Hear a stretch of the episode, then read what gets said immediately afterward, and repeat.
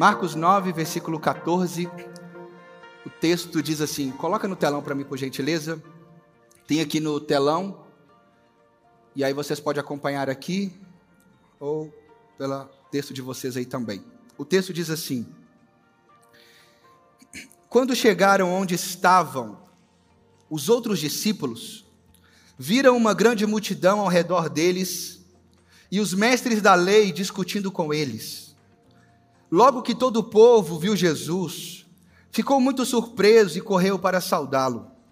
Perguntou Jesus: O que vocês estão discutindo? Um homem no meio da multidão respondeu: Mestre, eu te trouxe o meu filho, que está com um espírito que o impede de falar. Onde quer que o apanhe, joga-o no chão. Ele espuma pela boca, range os dentes e fica rígido. Pedi aos teus discípulos que expulsassem o espírito, mas eles não conseguiram. Respondeu Jesus: Ó oh, geração incrédula, até quando estarei com vocês? Até quando terei que suportá-los? Tragam-me o um menino. Então eles o trouxeram, e quando o espírito viu Jesus, imediatamente causou uma convulsão no menino. Este caiu no chão e começou a rolar, espumando pela boca. Jesus perguntou ao pai do menino: Há quanto tempo ele está assim? Desde a infância, respondeu ele. Muitas vezes esse espírito tem lançado no fogo e na água para matá-lo. Mas se podes fazer alguma coisa, tem compaixão de nós e ajuda-nos. Se podes, disse Jesus, tudo é possível ao que crê. Imediatamente o pai do menino exclamou: Creio, ajuda-me a vencer a minha incredulidade. Quando Jesus viu que uma multidão estava se ajuntando, repreendeu o espírito imundo, dizendo: Espírito mudo e surdo, eu ordeno que o deixe e nunca mais entre nele. O espírito gritou, agitou violentamente e saiu. O menino ficou como morto, ao ponto de muitos dizerem: Ele morreu. Mas Jesus tomou-o pela mão e o levantou, e ele ficou em pé. Depois de Jesus ter entrado em casa, seus discípulos lhe perguntaram em particular: Por que não conseguimos expulsá-lo? Ele respondeu: Essa espécie só sai pela oração e pelo jejum. Só até aqui. Irmãos, a gente está numa. Nós vamos trabalhar esse ano duas palavras, falei semana passada, e o que nós vamos trabalhar esse ano são duas palavras que seria devoção e missão. E algo que nós queremos nessa jornada é construir e caminhar juntos para que nós possamos ter uma vida de devoção a Deus e uma vida de missão no sentido de pregar o Evangelho. Hoje eu queria falar sobre um tema muito importante preparando o nosso coração para aquilo que vamos viver no próximo mês. A série que vamos trabalhar a partir do sábado que vem, ela chama Desejando Deus, no sentido de uma busca por Deus. Mas hoje eu queria trazer uma mensagem no sentido de a gente preparar o nosso coração para aquilo que nós queremos construir na nossa caminhada já no próximo sábado. E hoje nós temos aqui uma história, um momento na vida de Jesus, os discípulos, um momento desafiador. E algo que o tema principal proposto, né, em cima desse livro é sobre a fé. Hoje o assunto que vai nortear a nossa conversa é a fé. E aqui nós temos vários desafios em relação a como essa fé está sendo usada de maneira correta ou não. E aqui nós vamos aprender alguns pontos que são muito importantes para o nosso crescimento espiritual. E algo que eu queria trazer para nós aqui é sobre os personagens. Quais são os personagens que nós vamos encontrar aqui? Os escribas, a multidão, os discípulos e Jesus Cristo. E diante desse cenário, a gente vai se deparar também com um momento antes desse aqui. E qual que é o momento anterior? O que, qual que é o contexto que está acontecendo aqui? O contexto é que Jesus, antes desse momento, Jesus ele estava no Monte da Transfiguração com Pedro, Tiago e João. E Jesus, no Monte da Transfiguração, ele foi ali transfigurado, as suas vestes ficaram brancas, um branco de um jeito que, que assim você não conseguia olhar para aquelas roupas de Jesus. O texto vai dizer que o, o melhor limpador, o cara que lava a melhor roupa do mundo, não conseguiria deixar a roupa tão branca como estava a roupa de Jesus.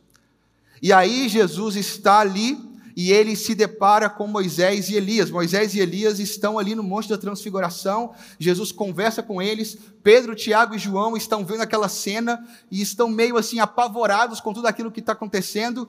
Pedro, então, ele vai dizer: Senhor, porque ele começa a ver algo assim: Isso aqui é muito bom. Vamos fazer uma tenda. Uma tenda para o Senhor, outra tenda para Moisés, outra tenda para Elias, e vamos ficar aqui mesmo.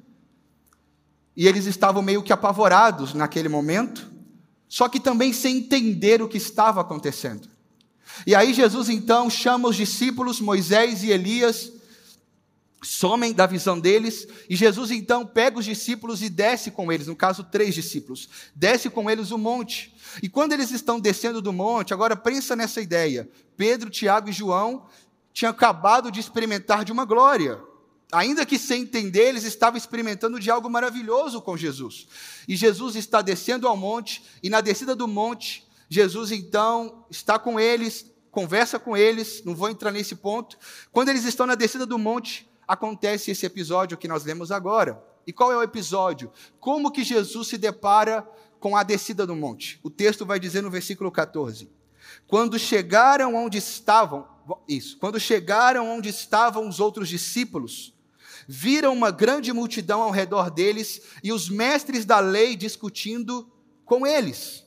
Então nós temos aqui um cenário onde Jesus ele pega uma discussão, discussão, uma discussão fútil, vamos dizer, uma discussão que provavelmente não daria em nada diante do que estava acontecendo de problema real naquele momento. E qual que é a discussão, irmãos? Qual é o problema que está acontecendo ali? Nós temos os escribas ali os mestres da lei, nós temos também a multidão e nós temos os discípulos. E olhando pela ótica de cada um, os escribas, eles representam aqueles homens e o propósito deles aqui nesse momento, ou em vários outros, era simplesmente criticar ou ao mesmo tempo trazer uma oposição ao ministério de Jesus. Tudo que Jesus estava operando de milagres, de sinais, curando, pregando, os escribas, os mestres da lei estavam o tempo inteiro em oposição. Eles batiam, eles estavam indo contra. Quando Jesus curava no sábado, Jesus, eles estavam o tempo todo tramando e coletando informações para tentar matar Jesus. Os escribas. Mas nós temos agora a multidão e a ótica da multidão, diante ao, até esse fato, por exemplo, a multidão representa o público que ele só vai atrás de Jesus atrás de milagres. Ele só vai atrás de Jesus para poder receber alguma coisa. São pessoas que não querem compromisso algum com Jesus. São pessoas que não estão interessadas em se renunciar, viver para Jesus, amar o Senhor. É a multidão que está atrás da bênção, mas não quer o abençoador. E nós temos também os discípulos. E os discípulos foram aqueles que Jesus escolheu para andar com ele, para ensiná-los, mas ao mesmo tempo esses discípulos em vários momentos eles são exortados sobre a falta de fé, sobre a pouca fé deles, em vários momentos. E eles ali estão sempre nesse momento de aprendizado, e Jesus está investindo tempo neles e trazendo eles para perto. Só que diante de um cenário como esse, acontece algo que nos chama atenção porque existe uma discussão. E uma discussão porque os escribas começam agora a debater com os nove discípulos que ficaram ali sobre algo que aconteceu. E qual foi o fato que aconteceu para ter aquela discussão, para os escribas começarem a se opor, a debater e a multidão também? Vamos dizer, vai chegar aqui agora. O texto diz assim que no versículo 15: Logo que todo o povo viu Jesus, ficou muito surpreso e correu para saudá-lo. No caso, Jesus. Perguntou Jesus: O que vocês estão discutindo? Jesus aqui não é aquele que chega e ele simplesmente vai chegar e vai querer, tipo, ah, eu vim aqui resolver tudo. Eu vim aqui acabar com tudo, eu vim aqui. Jesus é um homem que ele faz perguntas em vários momentos da caminhada. Jesus ele pergunta para as pessoas. E aqui Jesus está sendo um gentleman, um homem educado, um homem eloquente, um homem que chega para aquelas pessoas E mesmo já tendo a convicção e sabendo, ele pergunta: O que está acontecendo aqui? Qual é o motivo da discussão de vocês? E aí, diante das discussões, o texto continua dizendo: Um homem no meio da multidão responde. Jesus pergunta, o homem então no meio da multidão, ele, ele responde, respondeu, mestre, eu trouxe o meu filho que está com o espírito que o impede de falar. Onde quer que o apanhe, joga-o no chão, ele espuma pela boca, range os dentes e fica rígido. Pedi aos teus discípulos que expulsassem o espírito, mas eles não conseguiram. Então nós temos aqui um problema. A discussão ela está acontecendo e os, os escribas eles estão o quê? O, trazendo oposição sobre esses discípulos, dizendo: ai, mas vocês andam com Jesus e vocês não estão dando conta. O que está acontecendo aqui? E o motivo daquela discussão, o motivo daquela bagunça é porque os discípulos de Jesus eles falharam. A fé deles falhou. Eles não conseguiram expulsar o espírito daquele menino. Só que o interessante, irmãos, é que texto, vários textos antes desse aqui, Jesus tinha enviado os doze, enviado os setenta, e ele enviou o quê? Com três missões: pregar o evangelho, expulsar demônios e curar os enfermos. Se você assistiu The Chosen na terceira temporada, você vai ver ali o envio deles, e viu que deu sucesso, porque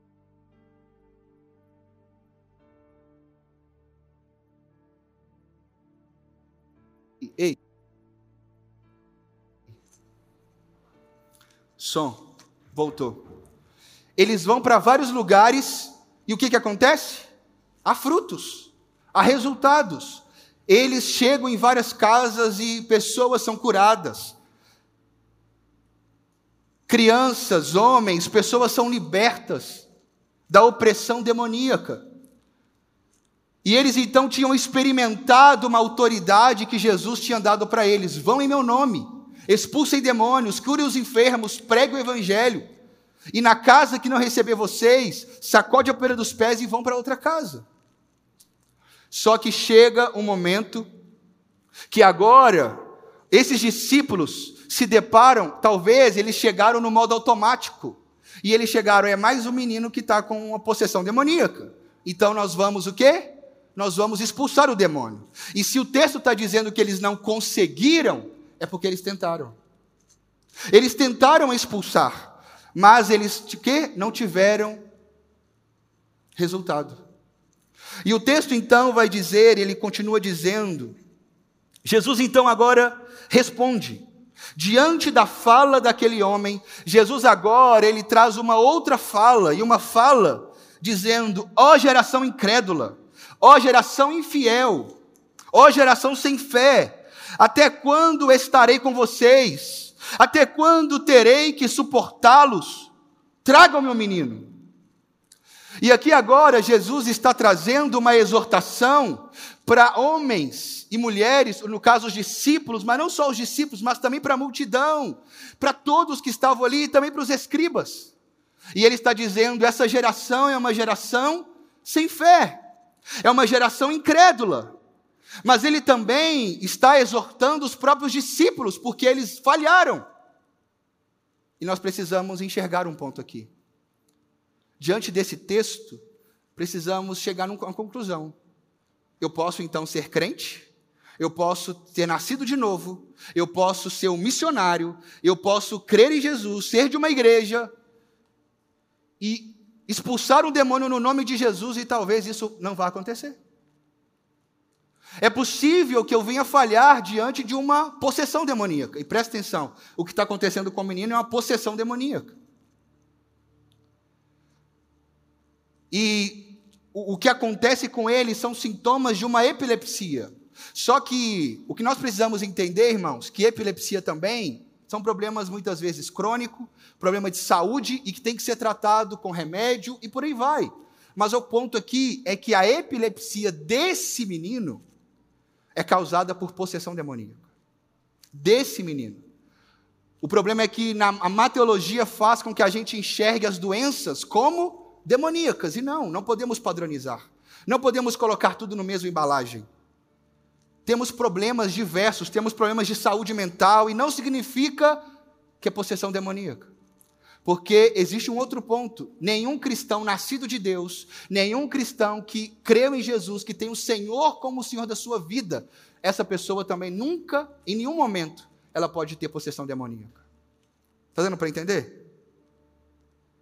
Alguém nascido de Deus é alguém que o Espírito Santo habita nele. Ainda que essa pessoa esteja vivendo uma vida, talvez, que não está ali orando, buscando a Deus constantemente, o demônio não pode ficar possesso de alguém que tem o Espírito Santo habitando dentro dele.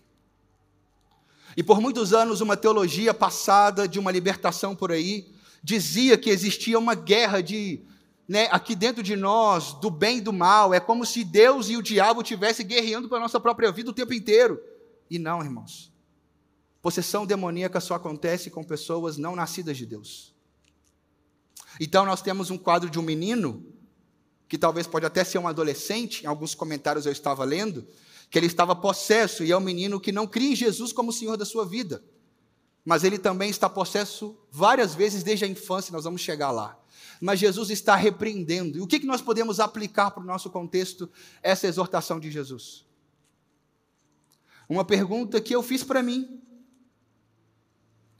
Como se encontra a minha fé. E quando eu falo de fé, nós podemos talvez esticar essa fé em relacionamento com Deus. Porque quando para mim orar, eu preciso crer, porque eu não estou vendo Deus.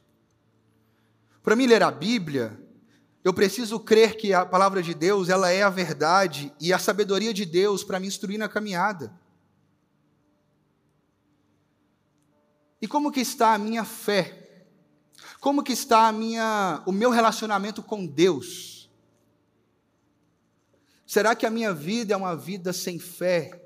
E a Bíblia vai dizer também que tudo que eu fizer sem fé é pecado.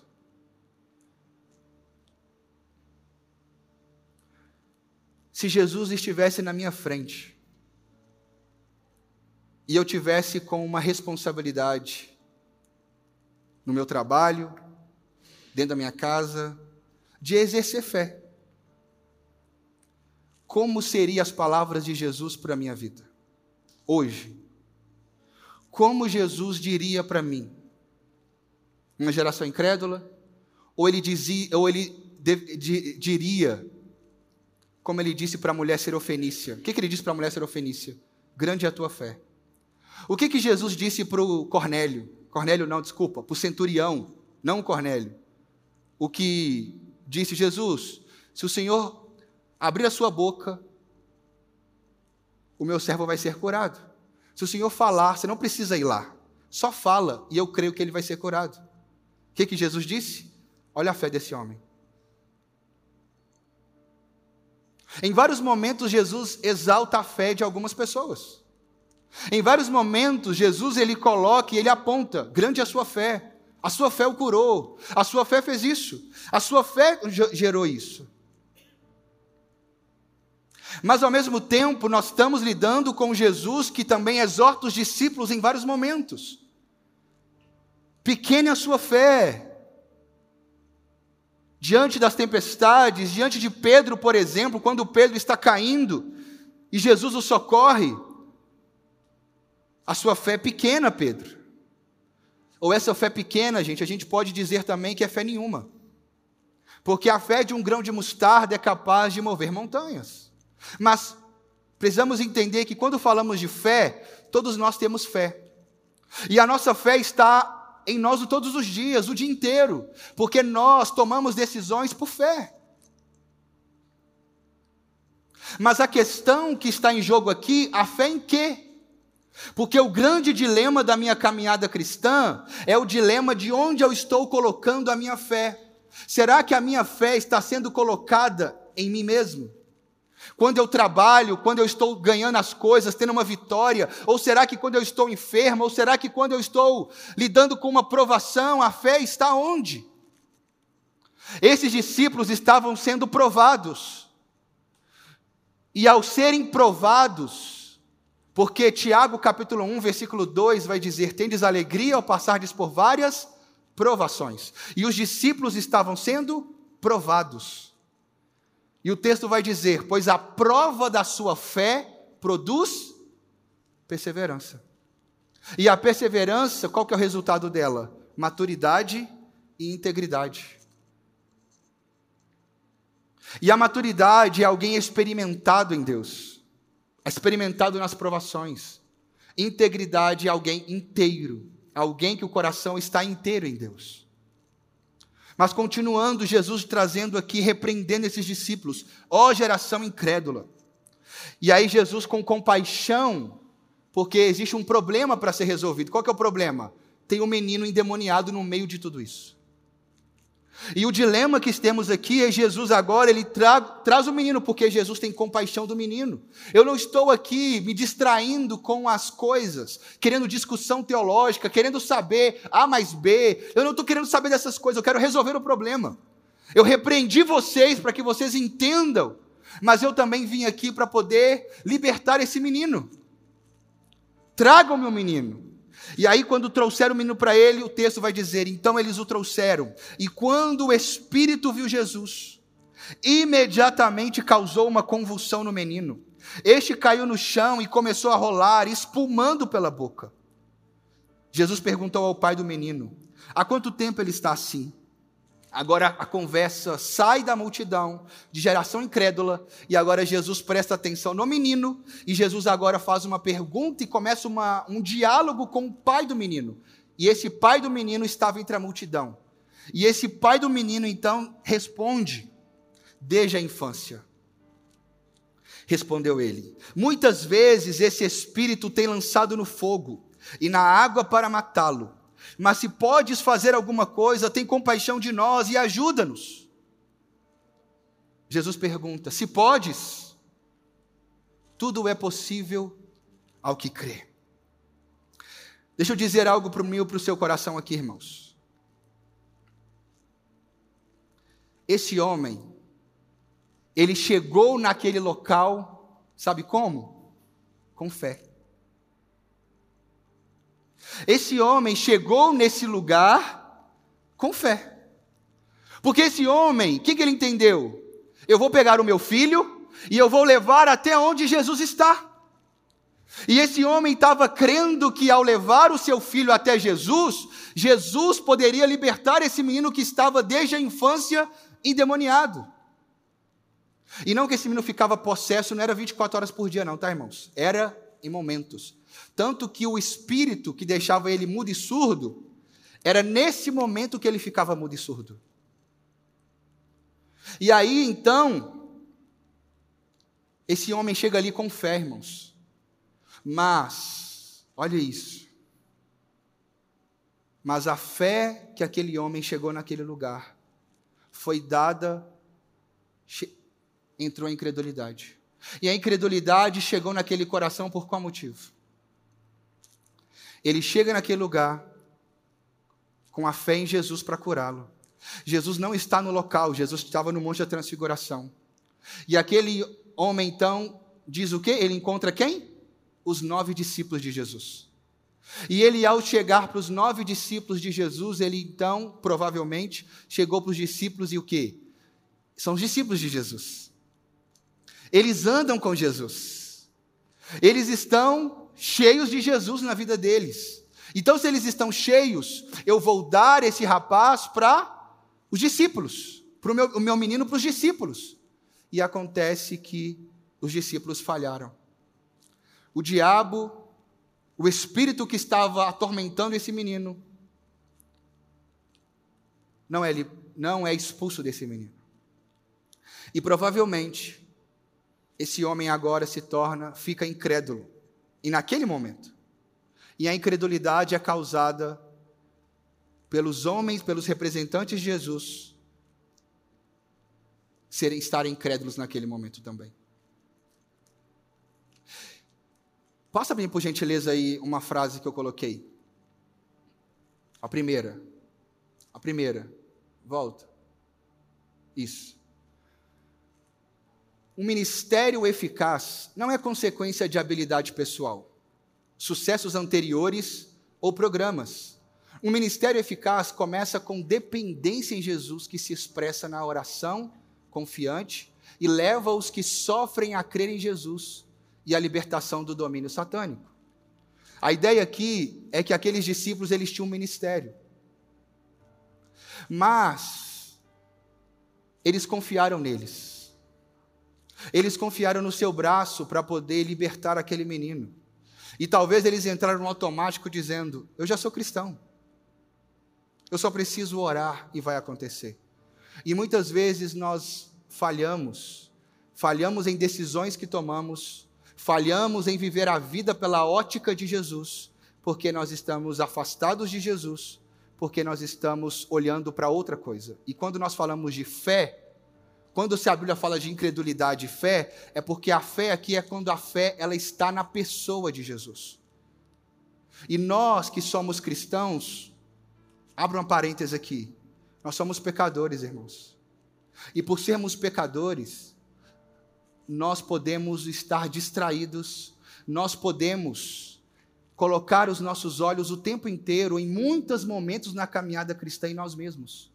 E nós vivemos e tomamos decisões pela nossa própria força, olhando para o nosso coração. Ou às vezes falhamos, porque também olhamos para uma provação, para um dilema, para uma situação, e sabe o que nós fazemos?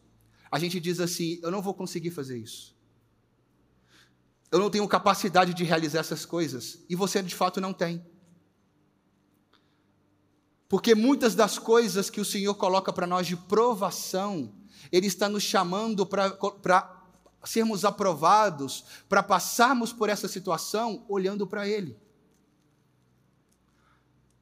Tiago 1, versículo 5 vai dizer, que é o mesmo texto da aprovação: se te faltar sabedoria para você passar por essa aprovação, peça a Deus livremente, que a todos dá.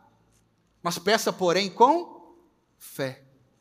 Porque se você duvidar, você será como as ondas, jogadas de um lado e para o outro. E você não vai receber coisa alguma do Senhor, versículo 8, se você tiver com dúvida.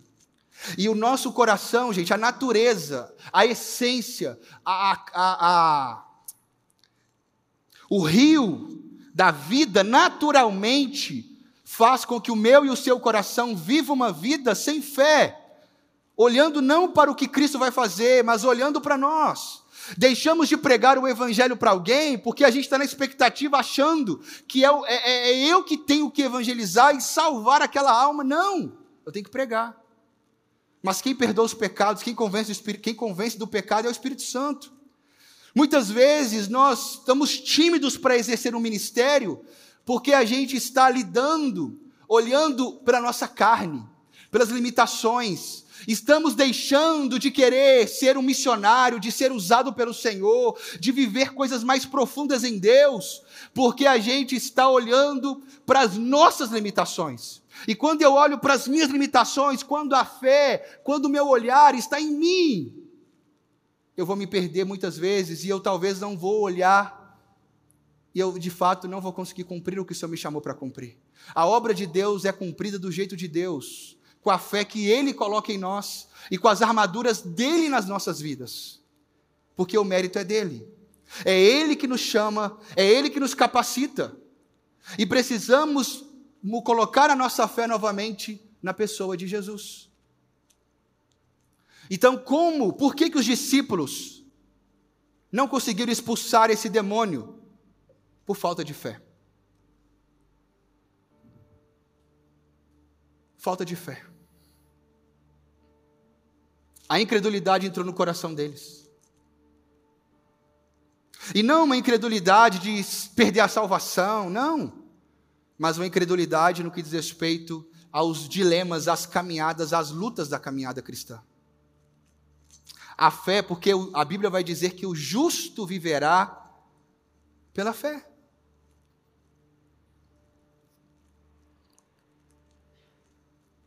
Passa para mim a outra frase.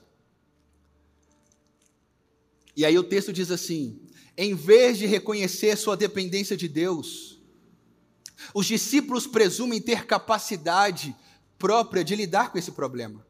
O sucesso está garantido, pensam eles, porque receberam autoridade para expulsar demônios.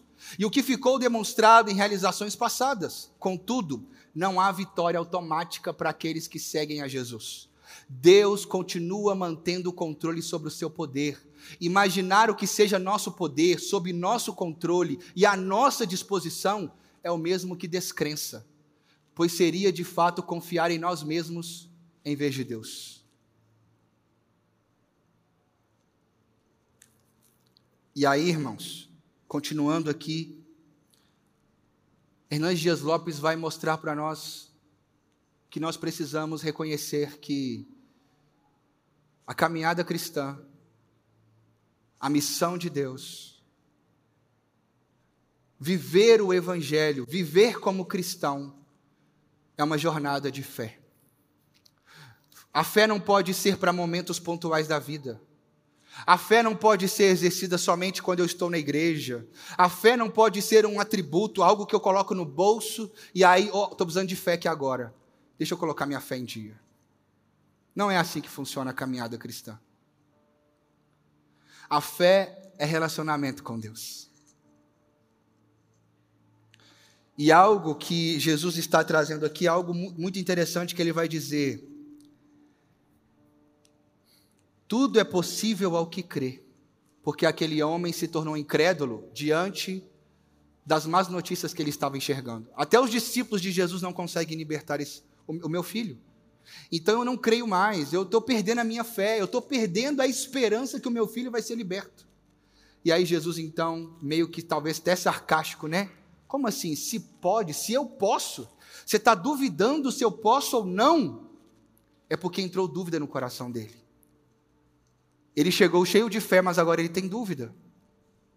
Os discípulos têm dúvida, e as dúvidas dos discípulos, a incredulidade do ministério deles está sendo, de certa forma, fracassado, faz com que as pessoas em volta olham para a vida dos discípulos e a fé deles também não é alimentada. A fé daqueles que estão em volta de nós muitas vezes não será alimentada, porque nós, diante das lutas, diante dos desafios, diante do sofrimento, diante de dilemas, a nossa fé está falhando, porque a gente olha para as circunstâncias, para os desafios. Eu não tenho fé.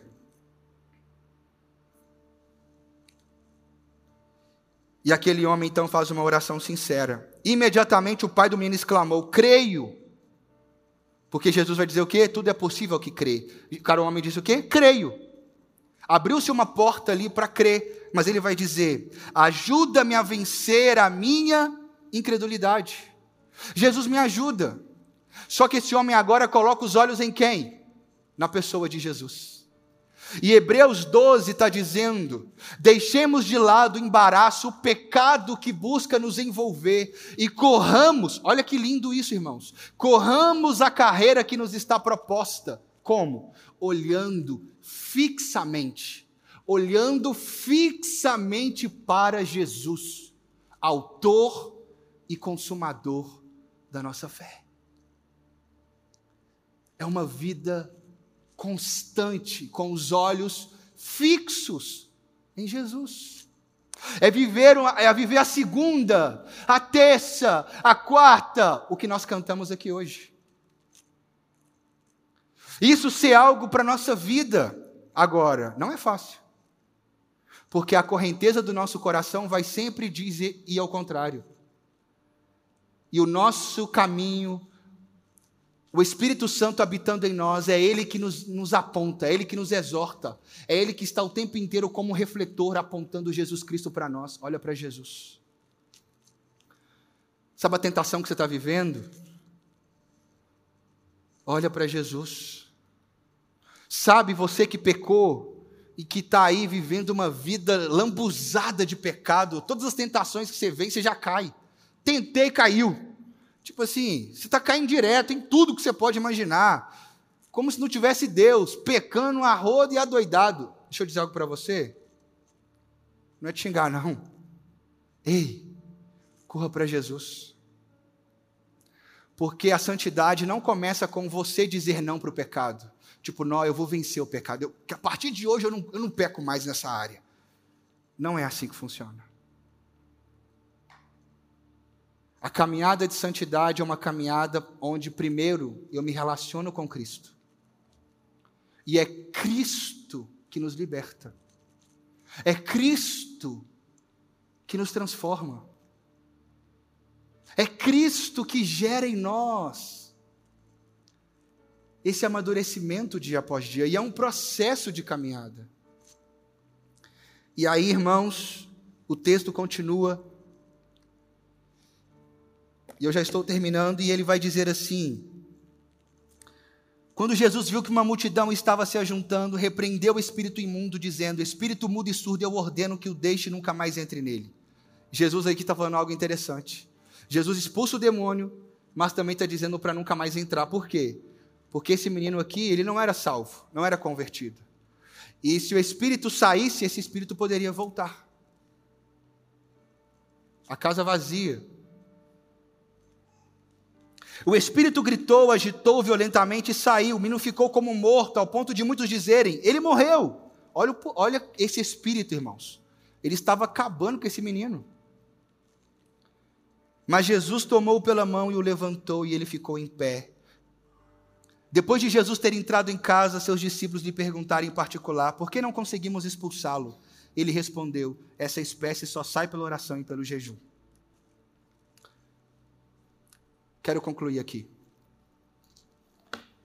Irmãos, algo que nós precisamos entender na caminhada cristã Primeiro, Hebreus 11 vai falar sobre a jornada de fé de grandes homens. E lá vai dizer que a fé é a certeza das coisas que se esperam, a convicção de fatos que não se veem. Certeza, convicção. Eu tenho certeza de algo. Eu tenho certeza que Cristo é Senhor. Eu tenho certeza que Cristo morreu na cruz pelos meus pecados. Eu tenho certeza que hoje eu tenho vida eterna. Eu estou seguro em, no Senhor, porque Ele me conquistou isso, e não é meu mérito. É por Ele que eu, eu tenho essa certeza. Fé gera isso no nosso coração. Mas a fé não só gera essa, esse, esse caminhar com o Senhor, mas a fé também é, é esse presente que Deus nos dá para que agora a gente possa se relacionar com Ele na caminhada e desejá-lo e correr para Ele. É uma vida de fé.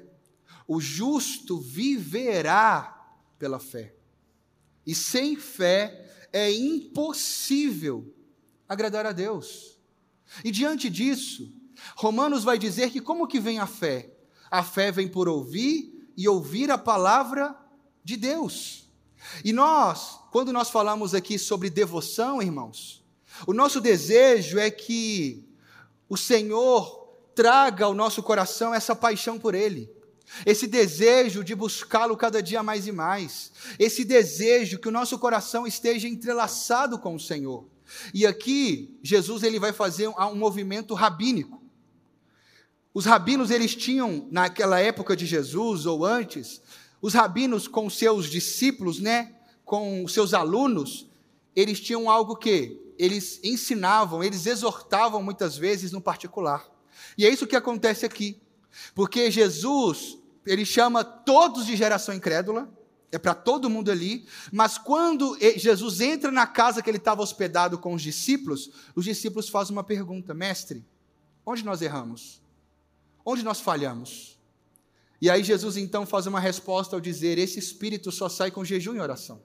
E o problema que a interpretação que muitas vezes foi nos dada sobre esse texto é que a gente precisava de ter muito poder naquele momento e a oração e jejum faz com que eu possa ter muito poder. E existe uma palavra que foi usada para destruir a vida de muita gente e até mesmo para que a igreja não evangelizasse, é uma palavra chamada retaliação, por exemplo.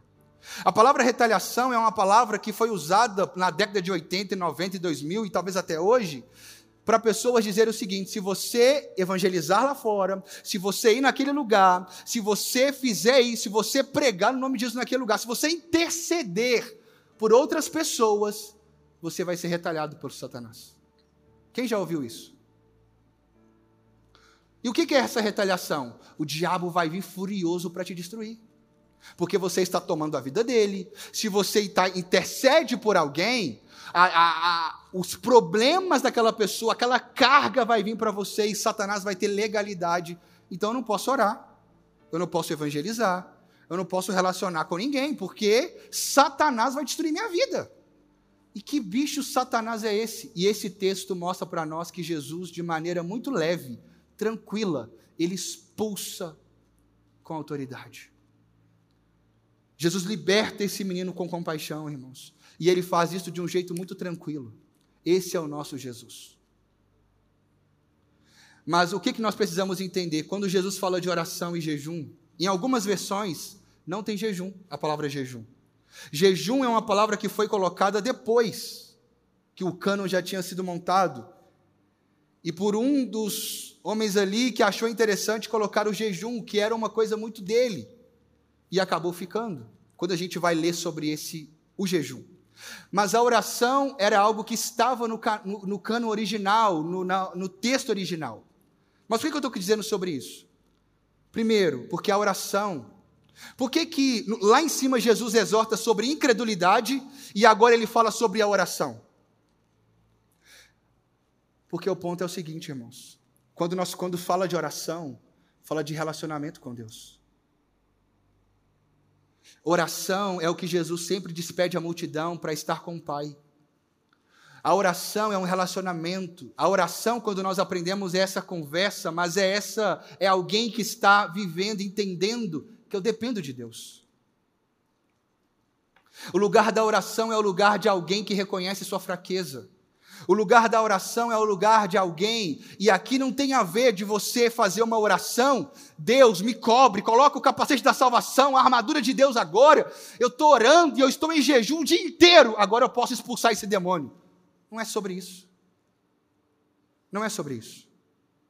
Quando fala que é sobre oração, é sobre eu estar caminhando com Cristo, olhando para Ele porque a oração me faz tirar os olhos de mim e colocar os olhos na pessoa de Jesus. A oração faz eu reconhecer a minha fraqueza, e isso precisa ser um hábito.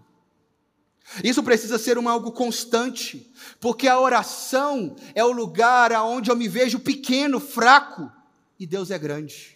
Deus é poderoso, é Deus que liberta, é Deus que salva, é Deus que transforma, é Deus que muda o coração de alguém, é Deus que restaura as coisas, não eu.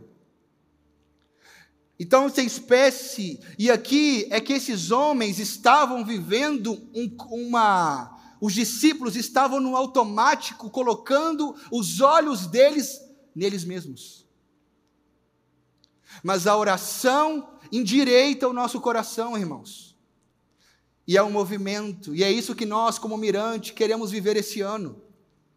Queremos que os nossos jovens possam sim ter hábitos de oração.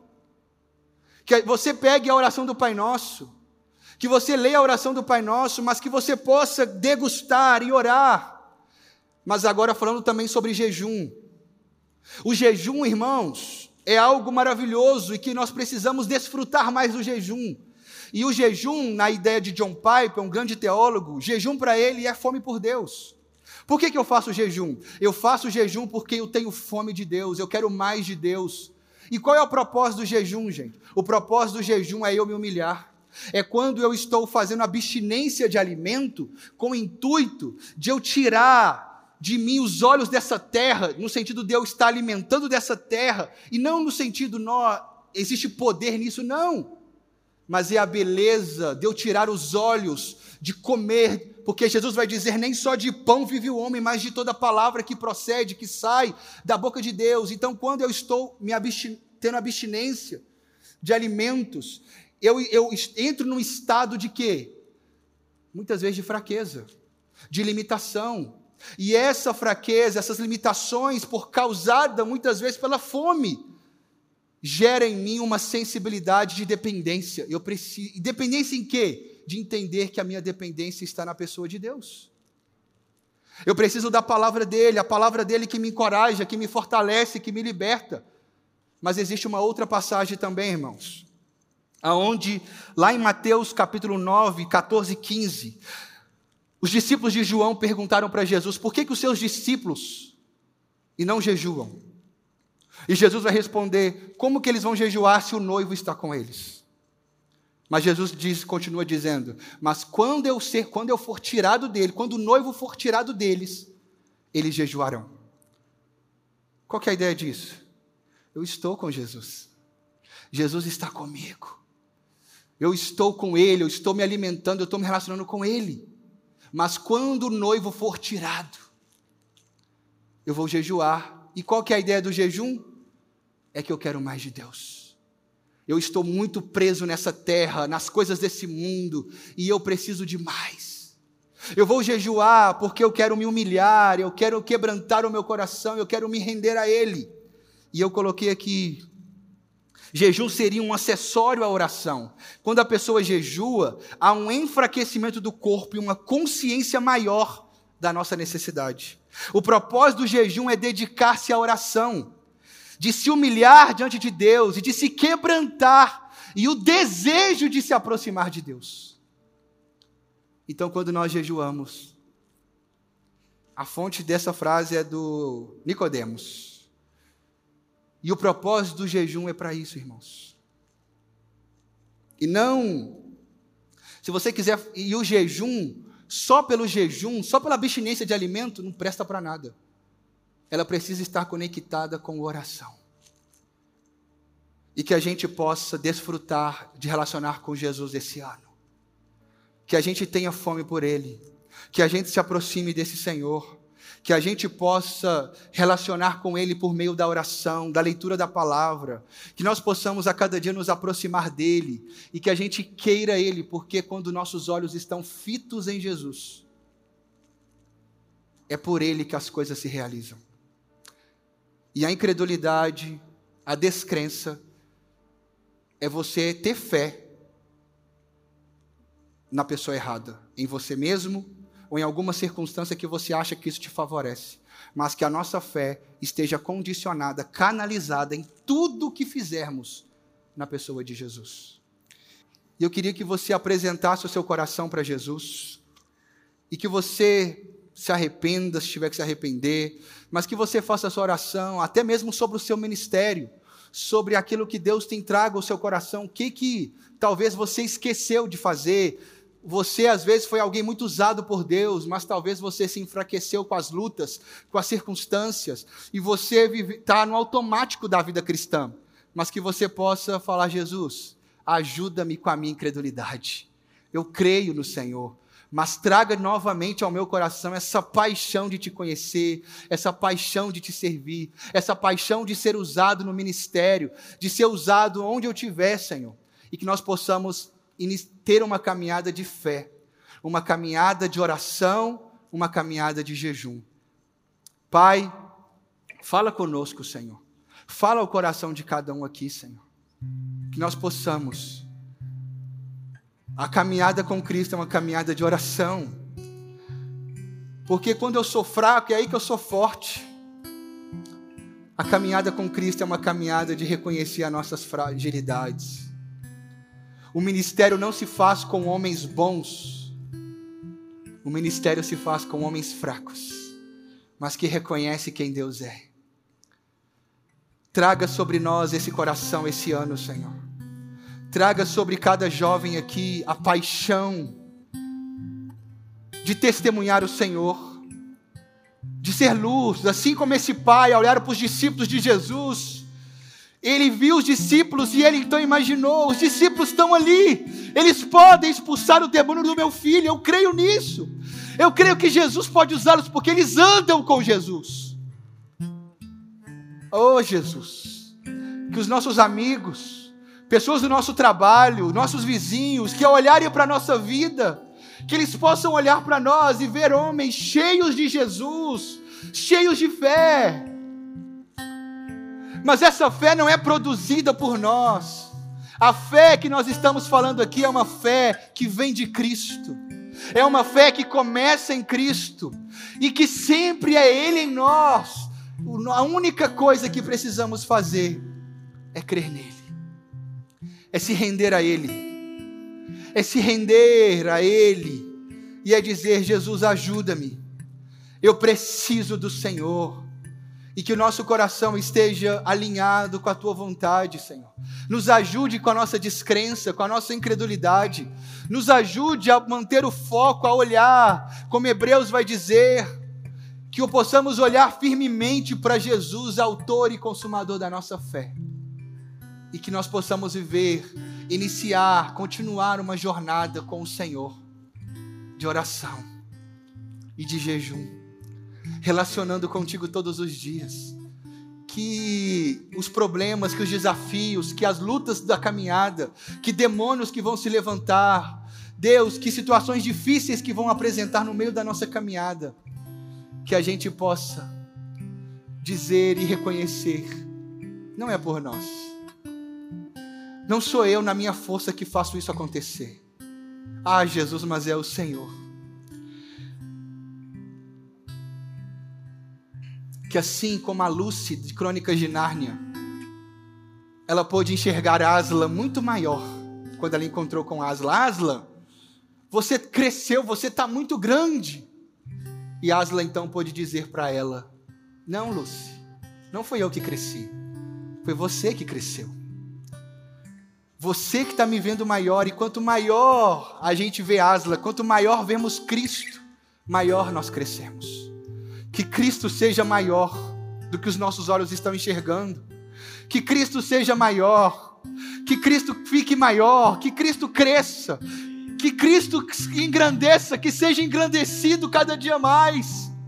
Que a nossa fé seja alimentada por um Cristo que é Rei, que é Criador, que é Senhor. Que a nossa fé seja cresça ao olhar para esse Senhor, que é o Senhor de todas as coisas que tudo existe por causa dele.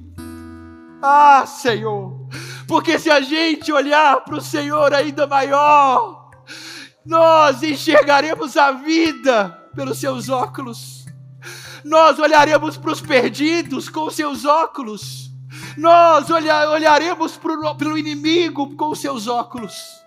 Nos ensine a ver a vida pela tua ótica, Jesus se a gente enxergar o Senhor como de fato o Senhor é, nós queremos, vamos querer pregar o Evangelho, vamos querer falar do Senhor para todas as pessoas, porque Tu és a boa notícia.